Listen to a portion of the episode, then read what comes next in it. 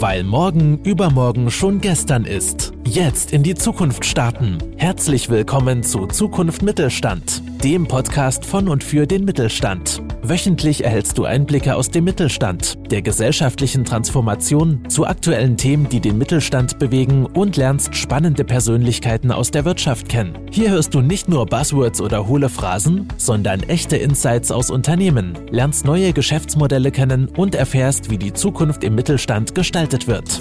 Die heutige Folge wird realisiert durch Inno99, dem Netzwerk, das gemeinsam mit dem Mittelstand Lösungen und Wege für eine erfolgreiche Zukunft erarbeitet. Und jetzt viel Spaß mit der aktuellen Folge des Mittelstandspodcasts. Hallo und herzlich willkommen bei Zukunft Mittelstand. Heute mit der Cham Rykova von der AHK in Israel. Hallo Cham. Hallo Felix. Ich hoffe, es geht dir den Umständen entsprechend gut. Ja, es geht mir sogar sehr gut. Unser letzter, zweiter Lockdown in Israel wurde aufgehoben. Dann konnte ich meine Kinder wieder in die Schule abgeben und dann geht es mir natürlich sehr gut. Ja, genau. Wir hatten ja gerade schon mal gesprochen, da wo ihr gerade wart, da sind wir jetzt in Deutschland ganz frisch drin im Lockdown. Ja, aber ich glaube, das Wichtigste ist da, dass die Gesundheit erstmal passt. Schön. Ja.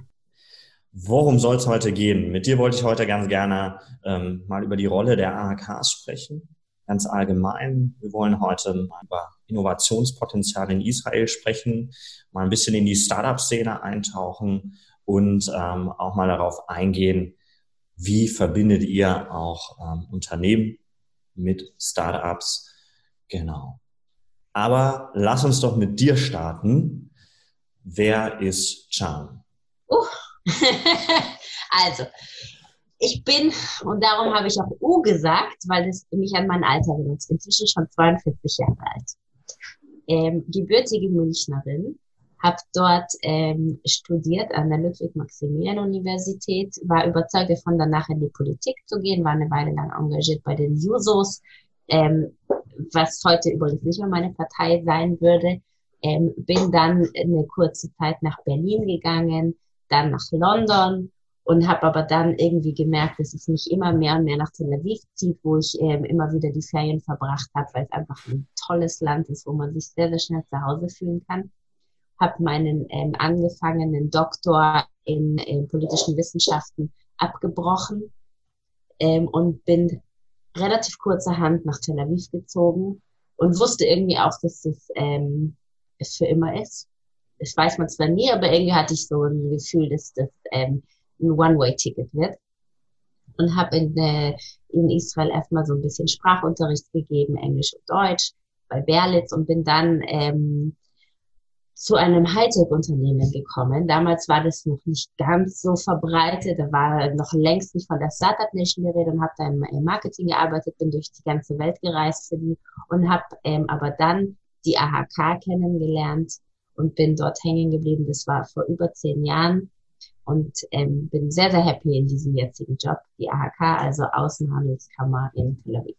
Ja, vielen Dank schon mal dafür die Einblicke. Jetzt erklär uns doch mal, was ist eigentlich die Aufgabe einer AHK, einer Außenhandelskammer?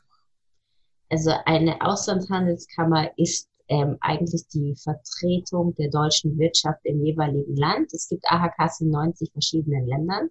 Die gehören alle zum Dachverband des DIHK, also der Deutsche Industrie- und Handelskammertages. Im Vergleich oder im Gegensatz zu IHKs gibt es bei uns keine Mitgliedschaftsgebühren, sondern die Mitgliedschaft ist freiwillig. Es gibt also keine Zwangsmitgliedschaft. Und wir versuchen eben den Siemensen und den anderen ähm, in, im Ausland ähm, aktiven Firmen hier so eine Anlaufstelle zu sein, wobei die Großen uns ehrlich gesagt gar nicht brauchen, sondern eher so die Mittelständler. Und dann machen wir ähm, eben Delegationsreisen mit IHKs, die sich an uns wenden oder ähm, mit verschiedenen Verbänden und so weiter. Und so ist die AHK eben immer so eine Art kleine deutsche Oase in allen Belangen, die man ähm, so treffen könnte, wenn man einen neuen Markt ähm, betreten möchte. Das heißt, die AHKs können ähm, rechtlichen Beistand leisten, die können mal eine Messevertretung übernehmen, die können ähm, teilweise schulische äh, Ausbildungen anbieten etc. Also jede AHK muss man aber auch sehen, ist anders aufgestellt, hat einen anderen Themenfokus und auch ein anderes Finanzierungsmodell. Darum ähm, ist es schwierig, für alle AHKs zu sprechen. Wie seid ihr denn aufgestellt? Wir sind so aufgestellt. Also erstmal ähm, sind wir, glaube ich, eine relativ kleine AHK. Wir sind mit äh, zwölf Mitarbeitern dünn besetzt. Äh, dafür aber ein richtiges kleines Powerhouse. Ähm, Israel mit seinen neun Millionen Einwohnern ist ein sehr, sehr wichtiger Markt für Deutschland. Es gibt seit vielen Jahren bilaterale wirtschaftliche Beziehungen, die übrigens gemeinsam mit den diplomatischen bilateralen Beziehungen eingesetzt haben. Und was wir so machen, ist, dass wir in erster Linie uns mit Technologiefeldern beschäftigen. Und da waren wir, glaube ich, in der AHK-Landschaft auch mit die Ersten. Wir haben also schon vor vielen Jahren begonnen, Technologiescouting anzubieten für deutsche Unternehmen. Was ist Technologiescouting? Das ist also einfach nur die Suche nach passenden Innovationen, disruptiven Technologien, die den Unternehmen in Deutschland weiterhelfen können. Das war so das er ist ein Steckenpferd von uns. Das zweite ist, dass wir ähm, Innovationsreisen durchführen. Und die nennen wir um Gottes Willen nicht Innovationstourismus. Wir möchten hier nicht ähm, mit einem Regenschirm touristische Geschäftsgruppen durchführen, sondern uns ist wichtig, dass diese Innovationsreisen dem einzigen Ziel dienen, erstmal den israelischen Mindset rüberzubringen, zu zeigen, wie Israelis drauf sind und warum es dieses Startup Nation gibt. Weil da gibt es doch Sachen, die man sich gut abgucken kann. Und aber auch auf diesem Wege gleich die passenden ähm, Technologiepartner zu finden. Also wir machen in diesen Delegationsreisen sehr, sehr viel Matchmaking, sehr viel Kontaktbörsen, sehr viel Mingling und Veranstaltungen und ähm, halten das für ein sehr, sehr wertvolles Mittel. Okay, Ganz richtig. Ähm, aber warum ist Israel denn auch als so eine kleine Nation, du hast es gerade angesprochen, neun Millionen Einwohner knapp, ähm, weltweit so bekannt auch für Technologie und Innovation? Dafür gibt es eine ganze Menge Gründe und die kann man auch sehr, sehr schön nachlesen in dem gleichnamigen Buch, nämlich Startup Nation Israel von äh, Shaul Singer. Ähm, Israel hat, es gibt verschiedene Gründe. Das ist so eine Art Innovationskreislauf, sollte man sich das vorstellen. Also jede der Gründe bedingt und begründet auch die anderen Gründe. Das liegt zum einen mal daran, dass Israel eben ein ähm, sehr, sehr kleines Land ist äh, und ein sehr ressourcenarmes Land ist, beziehungsweise war. Also bei Staatsgründung 48 gab es weder Wasser noch andere natürliche Ressourcen und man musste von Anfang an äh, sehr, sehr kreativ denken, um überhaupt hier überleben zu, überleben zu können. Und das ist etwas, was die israelische Mentalität mitgeprägt hat. Das Zweite ist, dass in den äh, 90er Jahren äh, mit der verstärkten Einwanderungswelle, vor allem aus Russland, denn Israel ist ein Einwanderungsland, hat sich die Bevölkerung jährlich um vieles äh, gesteigert, kamen sehr viele Ingenieure und sehr hoch ausgebildete Akademiker ins Land. Und man hatte für die einfach keine Jobs. Und da hat der Staat sich überlegt, was machen wir jetzt mit denen?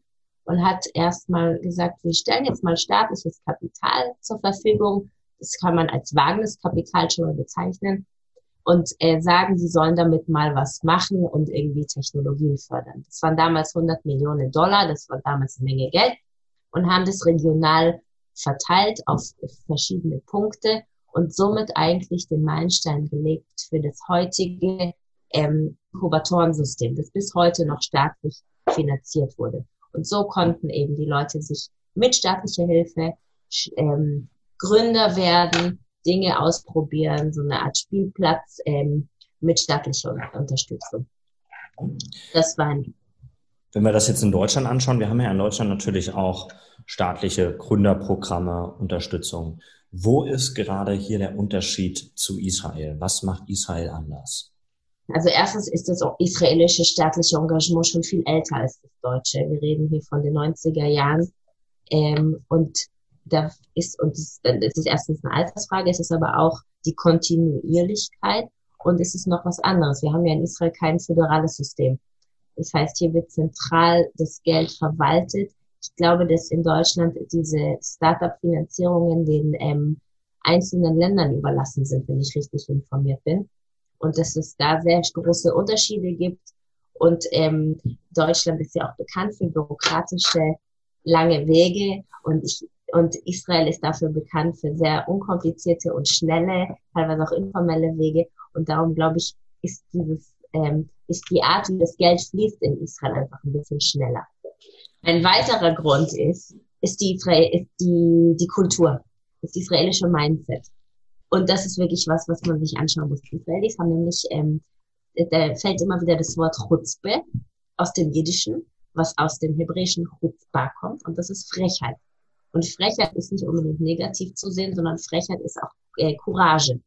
Und mit dieser Frechheit, die die Israelis so, so drauf haben, können sie einfach sich trauen, was zu gründen und davon auszugehen, dass es welterneuernd ist. Und so sind unsere Gründer tatsächlich unterwegs. Also jeder kleine 20-Jährige, der eine gute Idee hat, glaubt, okay, Microsoft hat darauf gewartet und der pitcht es dann auch bei jeder Gelegenheit.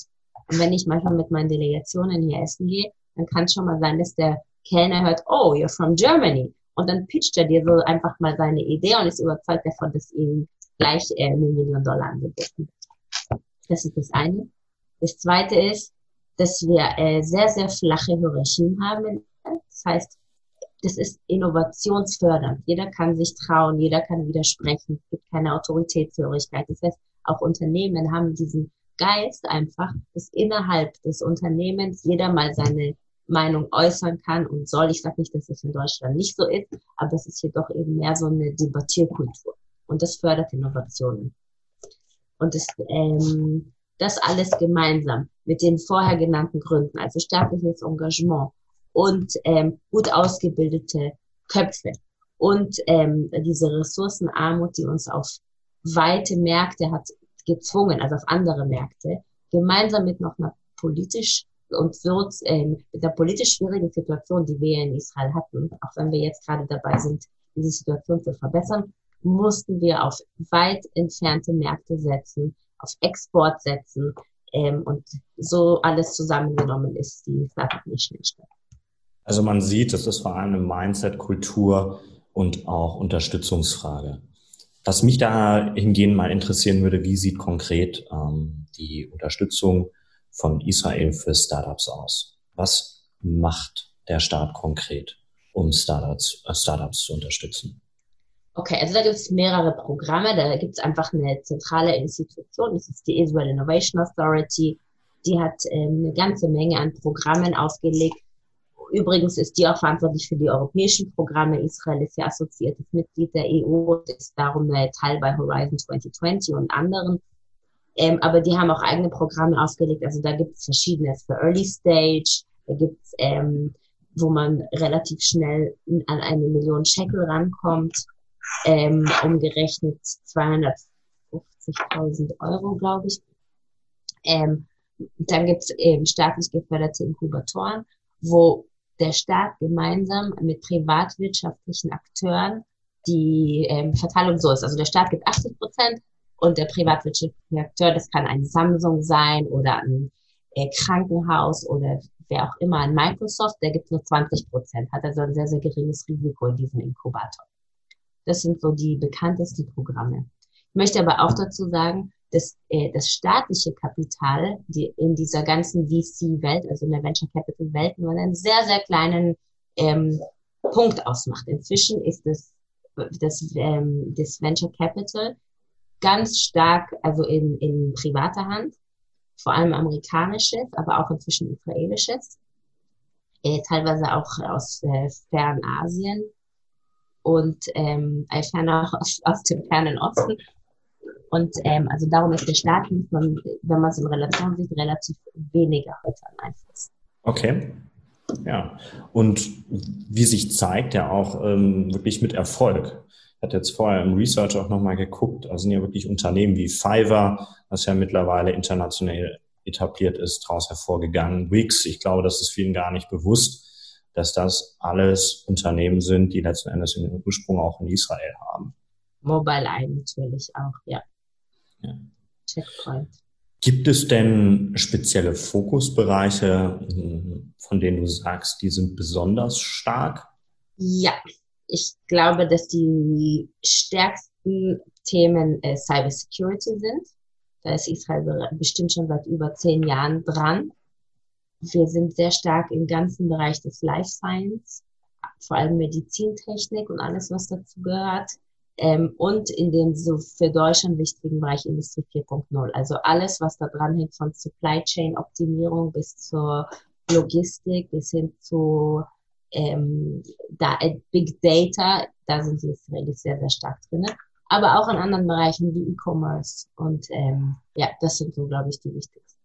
Mhm. Und wie konkret bringt ihr jetzt Unternehmen auch mit mittelständischen deutschen Unternehmen zusammen? Wie kann ich mir das vorstellen?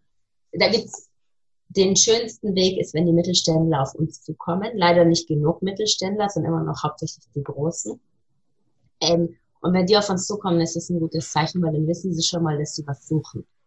Und der allerschönste Weg ist, wenn die Mittelständler wissen, was sie suchen. Also wenn sie uns zum Beispiel definieren können, äh, ich bin ein Hersteller von Sensoren und brauche etwas im Bereich Robotik. Dann können wir ganz leicht auf den Weg gehen und finden auch genau das Richtige. Aber manchmal wissen sie eben nicht, was sie suchen, dann ist der Prozess etwas länger. Und ähm, manchmal ist der Prozess auch umgekehrt, dass wir auf die Leute zugehen und sagen, hört mal, interessiert euch das nicht mal? Und dann sagen viele, ja, weißt du was, zeig uns mal, was ihr da so habt. Und wenn da was passt, dann äh, machen wir da mal mit. Mhm. Du hast vorhin schon mal angesprochen, in Deutschland sind wir natürlich ein bisschen bürokratischer unterwegs. Der Mittelstand hat auf der einen Seite eine hohe Flexibilität, aber auch hier in Deutschland. Auf der anderen Seite ist ja das, was so ein bisschen bemängelt wird, ist, dass gefühlt ein bisschen Innovationskraft fehlt bei uns. Wie siehst du das denn jetzt auch, sage ich mal, mittlerweile auch mit einer externen Perspektive? Du hast lange in Deutschland gelebt und ähm, hast jetzt aber auch eine komplett andere Kultur kennengelernt. Ähm, wo würdest du sagen, siehst du heute vor allem den Nachholbedarf, den wir im Mittelstand haben? Okay, also ich glaube, dass der Nachholbedarf daran liegt. Also erstmal muss man sehen, dass der Mittelstand ja selber mal Startups waren, eigentlich. Ja, das sind ja alles Pioniere in ihren, äh, in ihren eigenen Bereichen gewesen. Und der, die, der deutsche Mindset ist eben aber so angelegt, dass man auf langfristiges strategisches Planen setzt. Und es ist auch gut so. Es ist perfekt so sogar. Sonst wären wir nicht Weltmarktführer in so vielen Bereichen geworden in Deutschland. Und die Israelis sind eben hervorragend in ihrer schnellen, kreativen Problemlösung. Und darum glaube ich, dass in, Deutschland jetzt, wo gerade der Versuch ist, viele Startups ins Leben zu äh, rufen und, ähm, und so einen Gründergeist zu entwickeln, manchmal vielleicht sogar das Ziel verfehlt wird, weil, weil es einfach nicht der deutschen Kultur entspricht, sondern was ich glaube, was besser wäre, ist, wenn der Mittelstand bleibt, wie er ist, aber mit der Zeit geht und seine gesamten, sein, sein R&D oder die Innovationen zum Beispiel outsourced. Es muss ja nicht alles in-house entwickelt werden. Und eben stärker die Kooperation mit Startups, ob es jetzt in Israel, im Valley oder in Paris ist, ist dabei egal, damit sucht und sich da so, so einkauft das, was er eben gerade braucht. Und sich da auch inspirieren lässt, weil von innen heraus äh, Innovationen zu generieren, ist ja sehr, sehr schwierig. Mhm. Finde ich einen spannenden Ansatz, den du hast. Das heißt, du sagst, ähm, die Unternehmen sollten anstatt intern zu versuchen, innovativ zu sein, eher sich auch mal die Offenheit geben, umzuschauen, wo gibt es denn aktuell Innovation, die unser Geschäftsmodell ergänzt, erweitert oder vielleicht auch komplett neue Wege öffnet. Ich gebe dir ein Beispiel, wenn ich ein Glühbirnenhersteller bin, ja, und ich überlege mir jetzt, wie kann ich jetzt äh, innovativer werden, dann denke ich immer wie ein Glühbirnenhersteller. Wenn ich mir aber von ein paar Startups sagen lasse, was da überhaupt möglich ist, kann da viel mehr dabei rauskommen. Dann verstehe ich vielleicht irgendwann mal, dass die Glühbirne eigentlich zum Datenzentrum werden kann ähm, und auf Klatschen hin an- und ausgemacht wird. Also auf äh, und, und verschiedene andere Dinge machen kann. Oder zum Beispiel mit meinem Kühlschrank kommunizieren kann. Mhm. Kannst du mal so ein Beispiel nennen, wie so eine Kooperation ablaufen kann? Beispiel, also ohne Namen zu nennen wahrscheinlich, oder? Wenn du, äh, wenn du darfst, dann gerne mit Namen. Darf ich mit Namen? Lieber, machen wir mal ohne Namen. Wenn ich beispielsweise ein Logistikunternehmen bin, wir haben tatsächlich auch einen Logistikkunden bei uns im Portfolio, und ich suche nach einer neuen Art, wie ich ähm, meine Logistikwege berechnen kann dann könnten wir als AHK ähm, aktiv werden und könnten auf die Suche gehen und sagen wir, die 30 potenziellen Technologien rausfiltern, denen zeigen, das runterfiltrieren auf äh, die besten fünf Und dann machen wir eben Gespräche zwischen den beiden. Wir sind dabei, wir moderieren das. Wir finden es wichtig, dabei zu sein. Erstens, um den interkulturellen ähm, Austausch mit zu begleiten, aber auch um möglicherweise mitzuhelfen und äh, zu gucken, dass die Zeiten angepasst sind, etc. Weil man muss ja auch, darf nicht vergessen, Startups sind immer ein bisschen gestresster und, äh, und die Unternehmen lassen sich immer sehr viel Zeit. Und dann werden wir da so einen, versuchen, einen sogenannten POC, also ein Pilotprojekt zu launchen. Okay, und danach gehe ich als Unternehmen dann mit einem Investment in das Startup, glieder das bei mir in die Firma mit ein. Ähm, wie sieht dann später eine Kooperation aus? Wo profitiert das Startup von? Wo profitiert das Unternehmen dann von? also erstens ist das Investment überhaupt keine Conditia sine qua non, sondern wir suchen in erster Linie in Deutschland ähm, ähm, Venture Capital, sondern nach Kunden. Das heißt, äh, Investment kann sein, muss aber nicht. Es geht erstmal darum, wirklich einen Piloten ins Leben zu rufen, wo das Unternehmen, unser Logistikunternehmen eine Summe X zahlt und schaut, ob das Startup ihm wirklich dabei weiterhelfen kann. Mhm. Und dann, wenn das erfolgreich war, dann arbeiten die ohne uns weiter. Dann sind wir schon äh, raus aus dem Spiel. Okay. Kannst du da Einblicke geben, wie viele Unternehmen, Startups ihr im Jahr so zusammenbringt? Ähm, also vor Corona waren das bestimmt viele, viele Dutzende, fast an die 100 Reichenden. Corona hatte jetzt eine kleine Bremse reingehauen, weil einfach die Delegationsbesuche sehr stark runtergegangen sind. Aber wir machen jetzt einfach digital weiter, als wäre nichts passiert und ähm, sind jetzt bei, was weiß ich, bestimmt äh, helfen wir im Jahr an den 40, 50 Unternehmen. Mhm. Das hast du es gerade schon angesprochen. Ich wollte jetzt eigentlich nicht so dezidiert drauf eingehen, aber ich glaube, es ist trotzdem doch mal auch äh, spannend da zu sehen, weil Corona hat einen Impact auf das Arbeiten, wie wir miteinander arbeiten. Du hast es gerade schon angesprochen, eure Delegationsreisen fallen natürlich jetzt auch erstmal weg und ist wahrscheinlich noch nicht absehbar, wann die wieder regelmäßig stattfinden können werden. Wie hat sich das Arbeiten für euch im letzten halben Jahr verändert? Also wir machen die Delegationsreisen nach wie vor, aber eben digital. Wir hatten jetzt schon drei mhm. oder vier, glaube ich, wo wir tatsächlich fast ein identisches Programm anbieten. Nur zwei Änderungen. Wir gehen nicht zusammen essen leider. Und ähm, wir setzen den Fokus mehr auf die B2B-Gespräche. Genau. Und ansonsten ist das Arbeiten relativ nahtlos weitergegangen. Israelis sind ja sowieso sehr digital und sehr technologieaffin, weil wir auch in unserem ganzen Kauf, Konsum und täglichen Verhalten viel digitaler sind. Und da war das jetzt nicht äh, so eine große Umstellung. Ich meine, die meisten Kunden der Israelis sind sowieso im Ausland und darum war das jetzt nicht so ein großer Übergang. Es ist natürlich schade, dass wir gerade nicht nach Deutschland reisen können, was für uns in der AHK Teil der Arbeit ist. Aber ähm, dann machen wir halt hoffentlich im nächsten Jahr umso mehr Reisen. Das heißt, da blickst du auch mit guter Stimmung in die Zukunft. Definitiv. Ja, sehr schön. Okay. Und ähm, das heißt, Delegationsreisen macht ihr momentan vor allem digital. Ähm, haben sich sonst Veränderungen für euch persönlich jetzt ergeben? Wie hat sich das Arbeiten bei euch teamintern vielleicht auch verändert?